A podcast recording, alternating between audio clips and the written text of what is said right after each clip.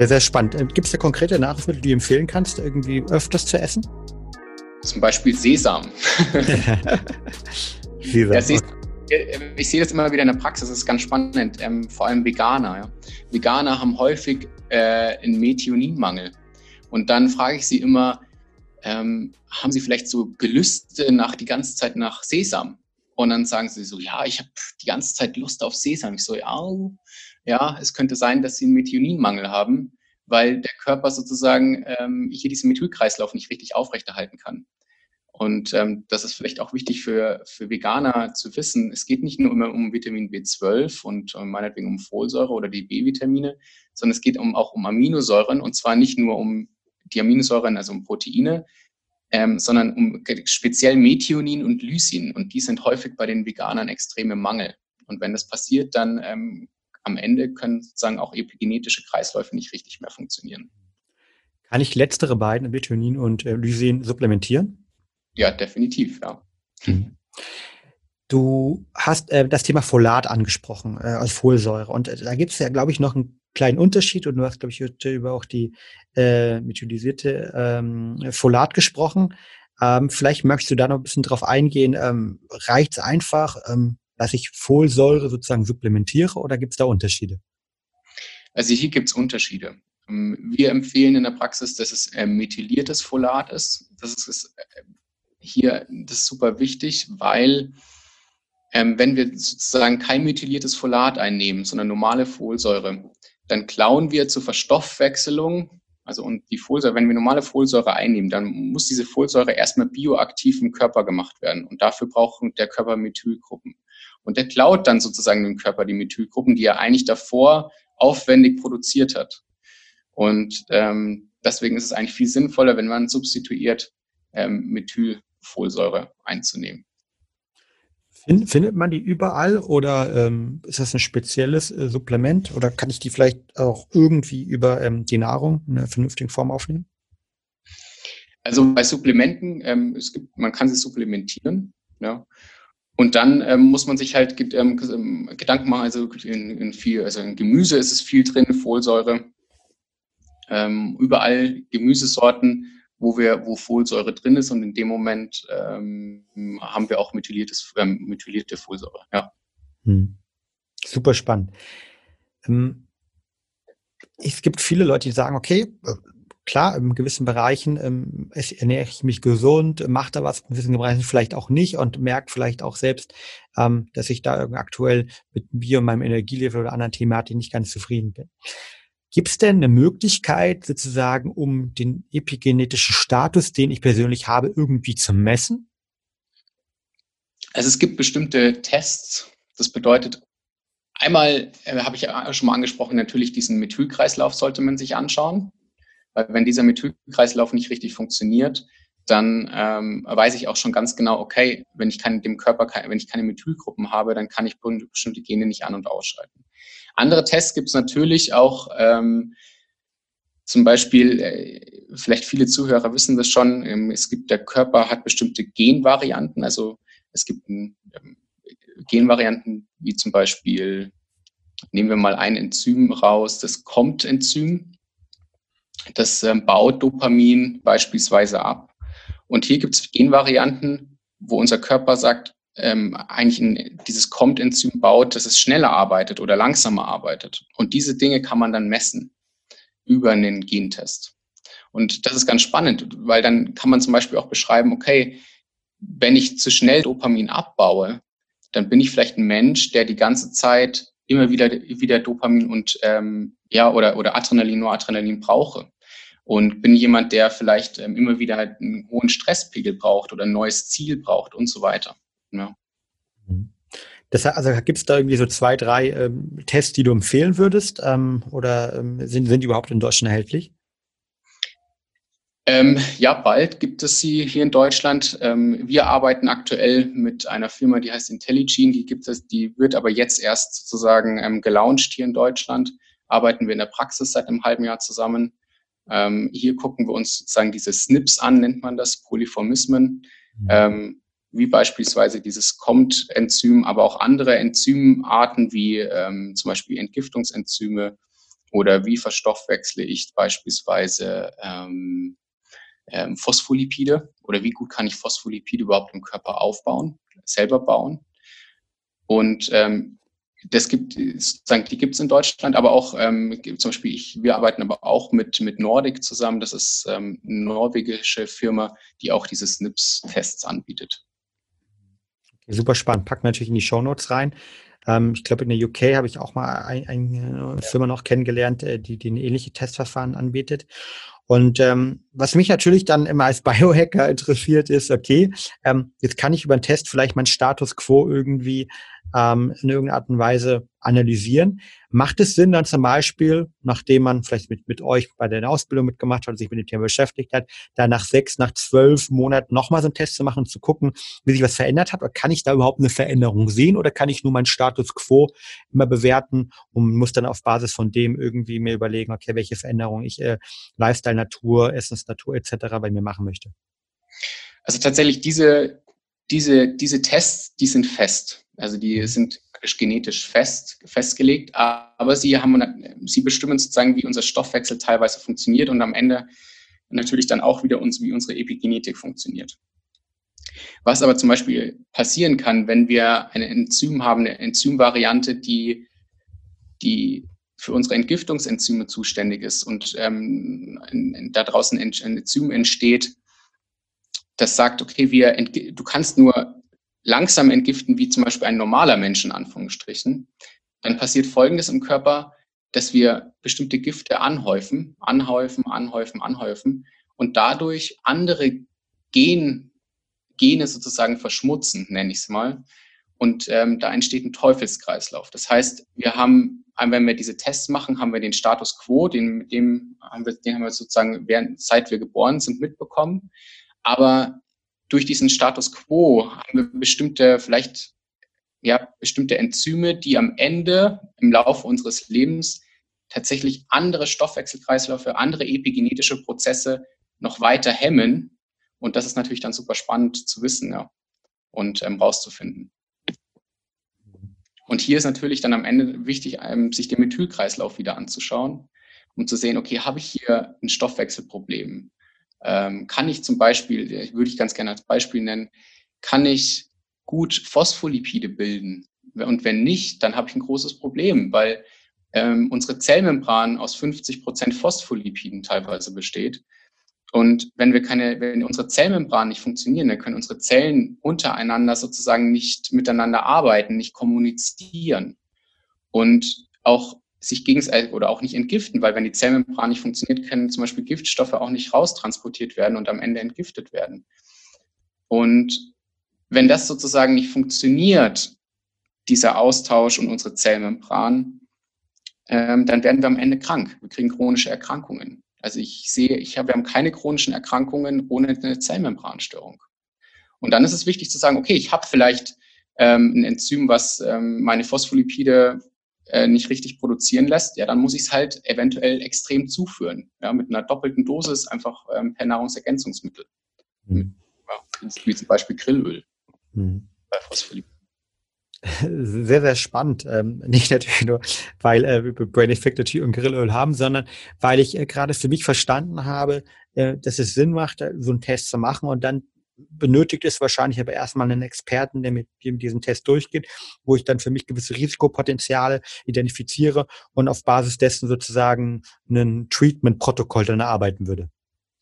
Genau, also bei uns ist es so, ähm, bei uns in der Praxis, wir schauen meistens erst danach, okay, wie, wie stark ist der Körper belastet mit Umweltgiften, wie viele Gifte sind intrazellulär, funktionieren die Mitochondrien, für euch als Biohacker Mitochondrien super wichtig, ja und ähm, wie kann ich den Körper gut entgiften. Und wir haben immer mal wieder Patienten, die wir nicht so gut entgiften können. Und hier gucken wir dann auch genetisch und diese ganzen Polyformismen, diese SNPs an ähm, und verstehen dann plötzlich, ah, Mist, der hat ein bestimmtes Enzym, was einfach diese Phospholipide nicht bauen lässt. Und deswegen braucht dieser Patient nicht nur die normale Dosis Phospholipide, die wir normalerweise zur Entgiftung geben, nein, er braucht eine dreifache Dosis. Ja, oder, er, oder er verträgt vielleicht bestimmte ähm, Entgiftungs, ähm, ähm, von uns nicht, weil er zum Beispiel Kurkuma nicht richtig oder äh, Kurkumin nicht richtig ähm, verstoffwechseln kann. Und das ist halt einfach hochspannend, weil das gibt uns sozusagen, einmal können wir Leute äh, standardmäßig entgiften, aber auch super individuell entgiften. Und da gibt uns dieser Test halt diese Möglichkeit. Jetzt haben wir viel über, über das Thema Testing äh, gesprochen ähm, und ähm, sicher, ähm, das ist, glaube ich, ein groß, großer wichtiger Punkt. Es wird sich alle Leute eine Frage stellen, okay, wie, wie viel kostet ein Test? Also wenn man so einen Test machen möchte, mit wie viel Euro muss man dort rechnen? Vielleicht dann inklusive sozusagen der, der Analyse mit einem Experten? Ähm, also aktuell liegen wir bei 500 Euro für den Test, was extrem günstig ist, wenn man sich das überlegt, weil man das komplette Genom erstmal entschlüsselt und dann bestimmte kleine Snips sich anschaut. Und da ist die Beratung aktuell bei uns in der Praxis auch dabei. Ähm, wir, wir, machen das sozusagen ähm, kostenlos dazu, weil danach natürlich auch noch eine Therapie entsteht. Mhm. Ja. Spannend. Ich glaube irgendwie, gerade wenn man den Test ja vor allen Dingen erst einmal macht, äh, ein grandioses Investment in die eigene Gesundheit. Jetzt gibt es sicher äh, Sachen, die ich direkt machen kann. Und ihr als äh, beiden Experten in dem Bereich, die sich damit auch sehr lange schon beschäftigt habt, ähm, Manuel, Timo, wenn, wenn ihr vielleicht aus der ähm, Nutrition-Komponente, Detox-Komponente, aber auch das Thema Psychologie, so den Zuhörern fünf Tipps mitgeben könntet. Also was sind so Themen, ähm, wo ihr sagt, okay, auch unabhängig vielleicht von dem, von dem Test, ähm, wer sich ähm, mit dem Thema Epigenetik beschäftigt, möchte auch vor allem sagen will, okay, ich will was Gutes ähm, für, für das Thema Epigenetik tun. Ähm, welche fünf Verhaltensweise kann man direkt morgens umsetzen und damit mit einem guten Gefühl wissen, okay, ich tue zumindest was, ähm, damit meine Software ähm, gut funktioniert und äh, nicht die typischen Windows-Fehler produziert, die normal produziert sich werden. Ähm, ja, ich, ich, ich möchte auf äh, ein paar wichtige Themen eingehen. Ähm, und zum einen, also ich gehe jetzt mal äh, mehr in die Psychoepigenetik. Dort finde ich eine Sache ganz wichtig und ähm, die ist jetzt auch gepaart mit dem Thema Sozioepigenetik, also Gesellschaft. Was äh, super spannend ist, das Thema, ähm, wie oft beobachten wir unsere Gefühle. Das ist erstmal super wichtig, uns bewusst zu machen, welche Gefühle stecken uns drin. Also Gefühl, Gefühle ist auch eine, sozusagen eine Form von Energie, die gemessen werden kann. Und äh, wie, wie bewusst sind uns sozusagen unsere Gefühle? Und was zum Beispiel der Manuel und ich äh, regelmäßig machen, wir haben sozusagen eine kleine Community, noch mit anderen äh, Männern zusammen, Freunden, wo wir zusammenkommen und aktiv über unsere Gefühle sprechen. Das heißt, wir setzen uns zusammen und sagen, was geht gerade in mir vor? Und ähm, das ist was, was ich super gern mitgeben möchte, weil es bei uns in der Gesellschaft so eine Abschattung entsteht. Natürlich hat da auch viel mit der Digitalisierung, mit Social Media etc. zu tun, aber wieder zusammenzukommen mit Menschen, die uns wichtig sind, da stärken wir einmal das soziale Umfeld und äh, stärken unsere sozialen Bindungen und uns zusammenzusetzen, einfach mal darüber zu sprechen, wie geht es mir gerade? Und da ist die Antwort nicht gut, sondern da geht es wirklich darum, über Gefühle zu sprechen. Was ist krass los bei mir im Leben? Das schafft eine wahnsinnige Achtsamkeit in unseren Alltag hinein, wie es uns denn auch täglich geht. Ein, ein Bewusstsein sozusagen. Und wenn wir sozusagen das zum Beispiel machen, dass wir auch regelmäßig darüber sprechen, dann werden wir es automatisch auch mehr an uns selbst beobachten, auch so Thema Glaubenssätze und dann verändern können. Das ist äh, eine Sache, die ich ziemlich wichtig finde. Dann ist was, was man ähm, auch anwenden kann, eine Übung, die kann man auch jeden Morgen zum Beispiel anwenden. Dazu braucht es aber einen kleinen Vorlauf. Ähm, ich, äh, Im Prinzip geht es auch mal darum zu sagen, okay, so wie ich jetzt hier sitze, ja, mal zu reflektieren, was für ein Mensch bin ich eigentlich, aber was für ein Mensch will ich eigentlich gerne werden oder sein? Das heißt, was will ich fühlen? Welche Emotionen will ich haben? Was will ich denn auch glauben über mich selbst und über die Welt? Und sich damit mal auseinanderzusetzen und äh, sich zum Beispiel mal eine Collage zu basteln und zu sagen, so, das ist ein Bild von mir, wie, wie ich gerne als Mensch sein will, was ich fühlen, fühlen will, äh, was ich glauben will, etc. Und dann gibt es eine ganz schöne Übung, weil Visualisierung einfach ein wahnsinnig starkes Tool ist. Und das kann man zum Beispiel Morgen machen, zu sagen, ich fühle mich in diesen Zustand hinein. Zum Beispiel am Morgen. Ich lege mir zum Beispiel binaurale Beats auf. Das sind Beats, die können uns zum Beispiel in Täterzustand bringen, also zum Beispiel auf 5 Hertz. Und dieser Zustand ähm, führt dazu, dass unser Unterbewusstsein besser erreicht wird, dass ähm, es sich öffnet. Und wenn wir dann sozusagen eine Übung machen, sagen, ich fühle mich jetzt mal in dieses Zukunfts-Ich, was ich mir vorher mal wirklich äh, gestaltet habe, fühle ich mich mal hinein. Was nehme ich da wahr? Was fühle ich da? Dann äh, machen wir praktisch dem Körper das Ganze bis in die Zelle erlebbar. Das heißt, wir machen dem Körper diese Erfahrung zugänglich und unserem Unterbewusstsein. Und wenn wir das regelmäßig machen, diese Visualisierung, dieses Hineinspüren, was für ein Mensch will ich sein, umso mehr wird unser Körper das zulassen, uns zu unterstützen, auf diesem Weg dahin auch uns zu verändern in diese Richtung. Genau, das sind so, so zwei Tools jetzt, sage ich mal, Psycho- und Sozioepigenetik, die ich, die ich ganz äh, spannend finde. Und ich habe noch so drei, drei medizinische Tools. Ich sehe in der Praxis immer wieder, dass die viele Menschen ähm, einen Ölmangel haben. Ich nenne es immer Ölmangel. Und zwar, wir würden auch nicht ein, ein Auto, wenn die, die Lampe aufleuchtet im Auto und die Motorlampe uns schreit nach Öl, würden wir auch sofort beim Auto das Öl nachfüllen. Und ähm, beinahe jeder von meinen Patienten, auch den jungen, jungen Patienten, haben alle einen Ölmangel. Und für mich, das heißt an einfach ungesättigten Fettsäuren, an ähm, mehrfach ungesättigten Fettsäuren als Omega-3. Das heißt, ich persönlich nehme tatsächlich jeden Tag ein Esslöffel Olivenöl, ein Esslöffel ähm, MCT-Öl, ein Esslöffel äh, Leinöl und ein Esslöffel Omega-3-Öl. Das sind, es sind wirklich vier Esslöffel Öl, aber ich sehe das jeden Tag bei den Patienten und wenn das, wenn wir das Ganze nicht einnehmen und zusätzlich, Entschuldigung, haben noch vergessen, noch Grillöl, ja, zum Beispiel jetzt bei euch, ähm, wie heißt es bei euch? Grillboost. Äh, genau. Und wenn wir, wenn wir das tatsächlich nicht, nicht, nicht einnehmen, dann funktioniert unsere Zellmembran nicht. Und wenn unsere Zellmembran nicht funktioniert, dann funktioniert die ganze Zelle nicht. Weil die Zellmembran das Gehirn der Zelle ist. Man hat nämlich herausgefunden, wenn man die Zellmembran sozusagen zerstört, dann geht die Zelle sofort kaputt. Wenn man den Zellkern rausnimmt, geht die Zelle, funktioniert erstmal weiter. Das wäre der erste Hack. Also die Ganz kurz eine Rückfrage. Die Zellmembran besteht ja aus einem Großteil eben aus den Fettsäuren, oder? Genau, genau. Ähm, also die, die besteht aus diesen ähm, Fettsäuren, die ich schon ähm, gesagt habe, aus den Phospholipiden und dann aus ganz viel Proteinen. Also mhm. ganz viel Proteinen, die dann am Ende natürlich gebildet werden aus unseren Genen. Ja? Das heißt, wir müssen auch, das machen wir auch immer wieder bei uns in der Therapie, wir schalten Gene an, damit am Ende die Zellmembran wieder Proteine bekommt, um wieder gesund zu werden. Und die Zellmembran besteht auch noch aus sekundären Pflanzenstoffen, wie zum Beispiel Kurkumin, Astaxanthin, ja, ähm, kennen wir alle Resveratrol. Also beziehungsweise sind die in der Mitochondrienmembran drin, ähm, mhm. die sekundären Pflanzenstoffe. Deswegen sind die auch noch super wichtig. Darf man nicht verwechseln, normale Zellmembran und Mitochondrienmembran. Also es wäre der erste Hack von mir, Öle einnehmen. Damit macht man nichts falsch, ähm, nur, nur Gutes. Der nächste Hack ist den absoluten, den Haushaltszucker aus der Nahrung zu eliminieren. Das bedeutet, der komplette raffinierte Haushaltszucker, der weiße Zucker, den wir alle kennen, komplett zu eliminieren. Warum?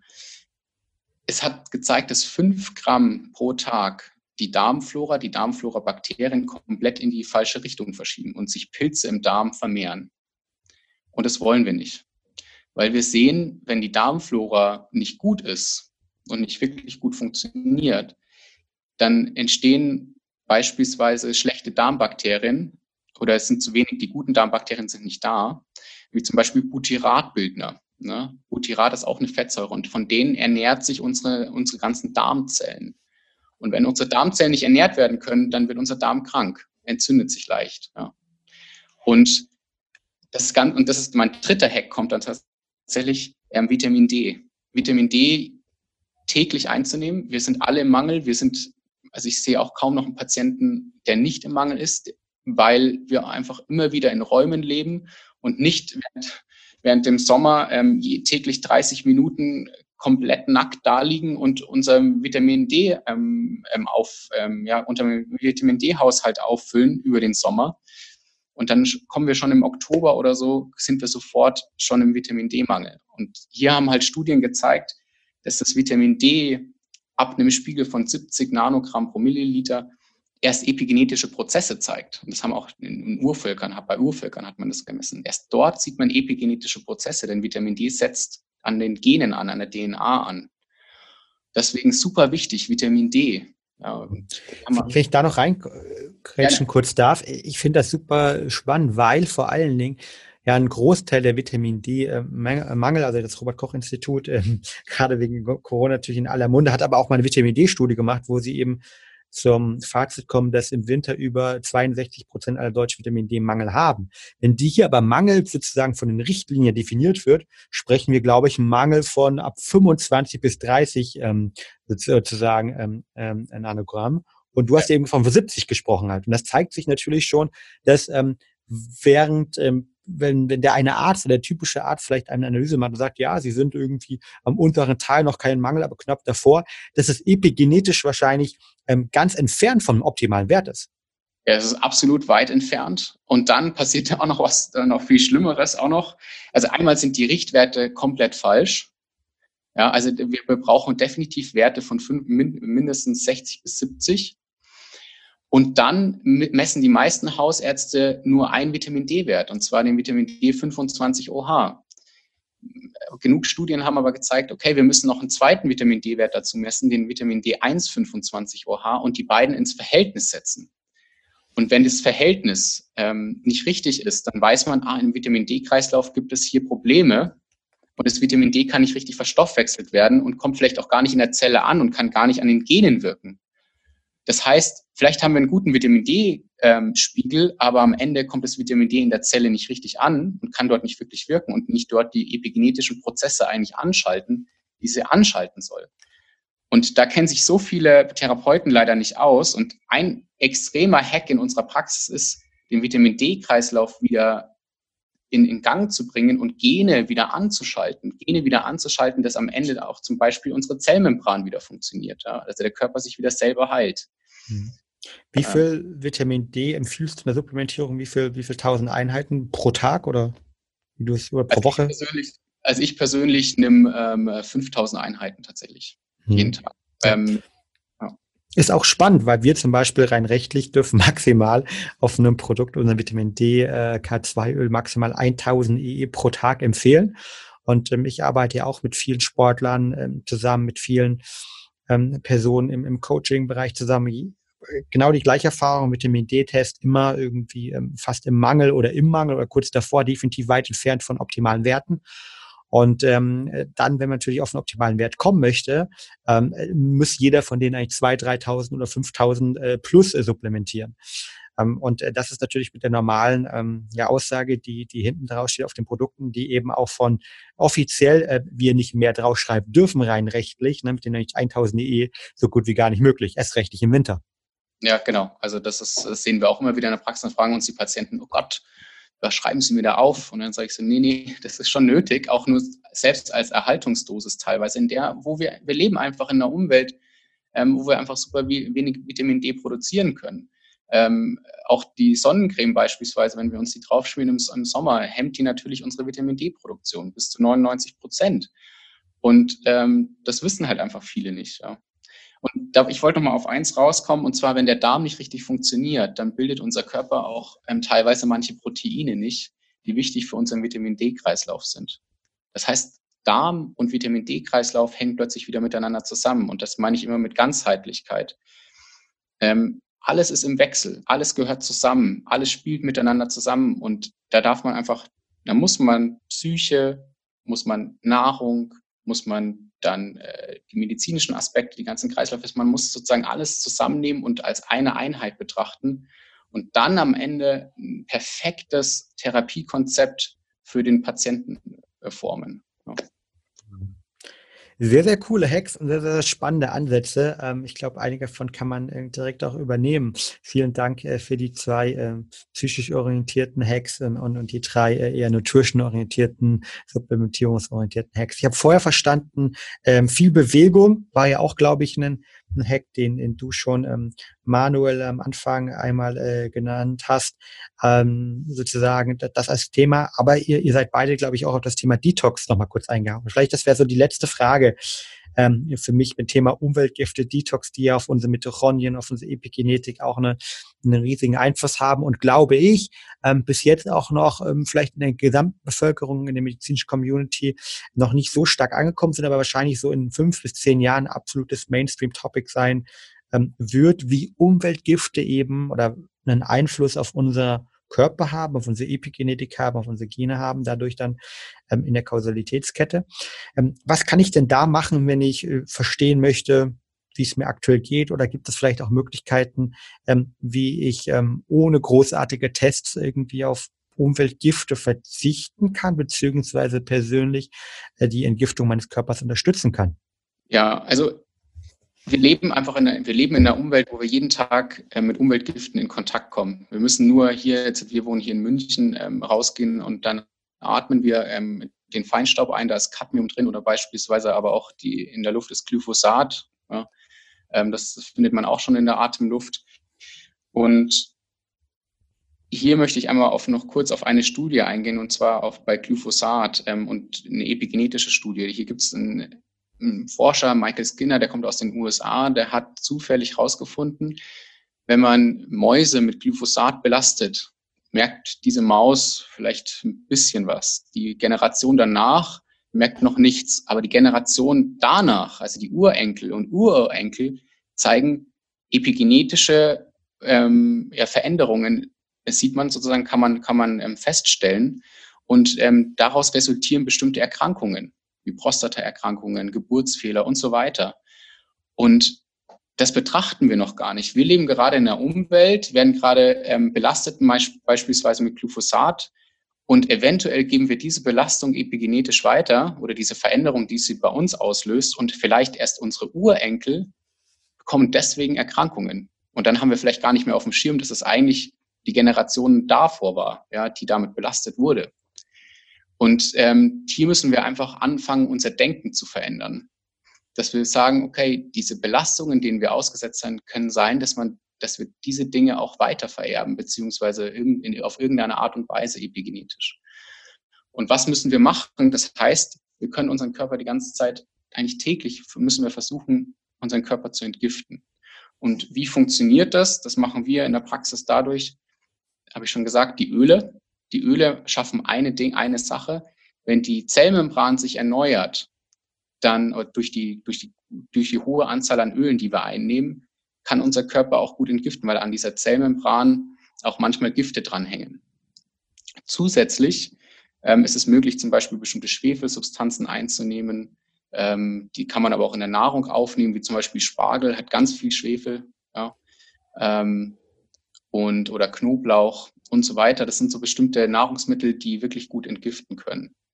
Ähm, ich persönlich mache das über Nahrungsergänzungsmittel ähm, und über die Öle und über Phospholipide und dann aber auch, dass ich den Darm unterstütze mit Ballaststoffen, mit viel Ballaststoffen, um damit ich Gifte im Darm binde und dann ausscheide. Ja. Was ist eure Meinung zum Thema Fasten, ähm, weil Fasten natürlich ab einem gewissen Zeitpunkt eigentlich auch ähm, durch die verschiedensten metabolischen Veränderungen im Körper ähm, eine giftende Wirkung hat und glaube ich auch zu dem Thema Genetik, gerade wenn wir länger fasten, so ne, drei Tage als Beispiel, äh, gibt es ja die, auch Studien, die sehr spannende Auswirkungen gezeigt haben. Was ist da eure Meinung zu? Also ich finde Fasten super. Ich mag ähm, das Intervallfasten 16-8. Das äh, praktiziere ich ähm, ähm selber. selber. Ähm, und es gibt unserem Körper sozusagen einfach eine Ruhephase, ähm, wo er sozusagen nicht in Kontakt, nicht so viel in Kontakt mit Giften kommt, wie zum Beispiel, ähm, wenn wir das äh, über, äh, über Nahrung aufnehmen, ja, Pestizide, Insektizide und so weiter. Und diese Ruhephasen geben dem Körper die Möglichkeit, sich in dieser Phase auch ähm, ja, zu entgiften. Und deswegen äh, finde ich das super. Fasten, ich finde es sehr, sehr gut, dass es langsam im Mainstream ankommt. Ähm, äh, super Tool, ähm, super Therapietool auch und finde ich toll. Und du hast natürlich auch beim Fasten, das fand ich ganz spannend. Ich habe viel, äh, viel praktisch über, über längere Zeiträume gefastet, so zum Beispiel zehn Tage. Und praktisch neben der Entgiftung, die ich durch meinen Körper gespürt habe, ich habe auch mehr Energie natürlich bekommen, dadurch, dass ich äh, weniger verdauen musste, war mehr Energie für, für, für mich, für den Körper da.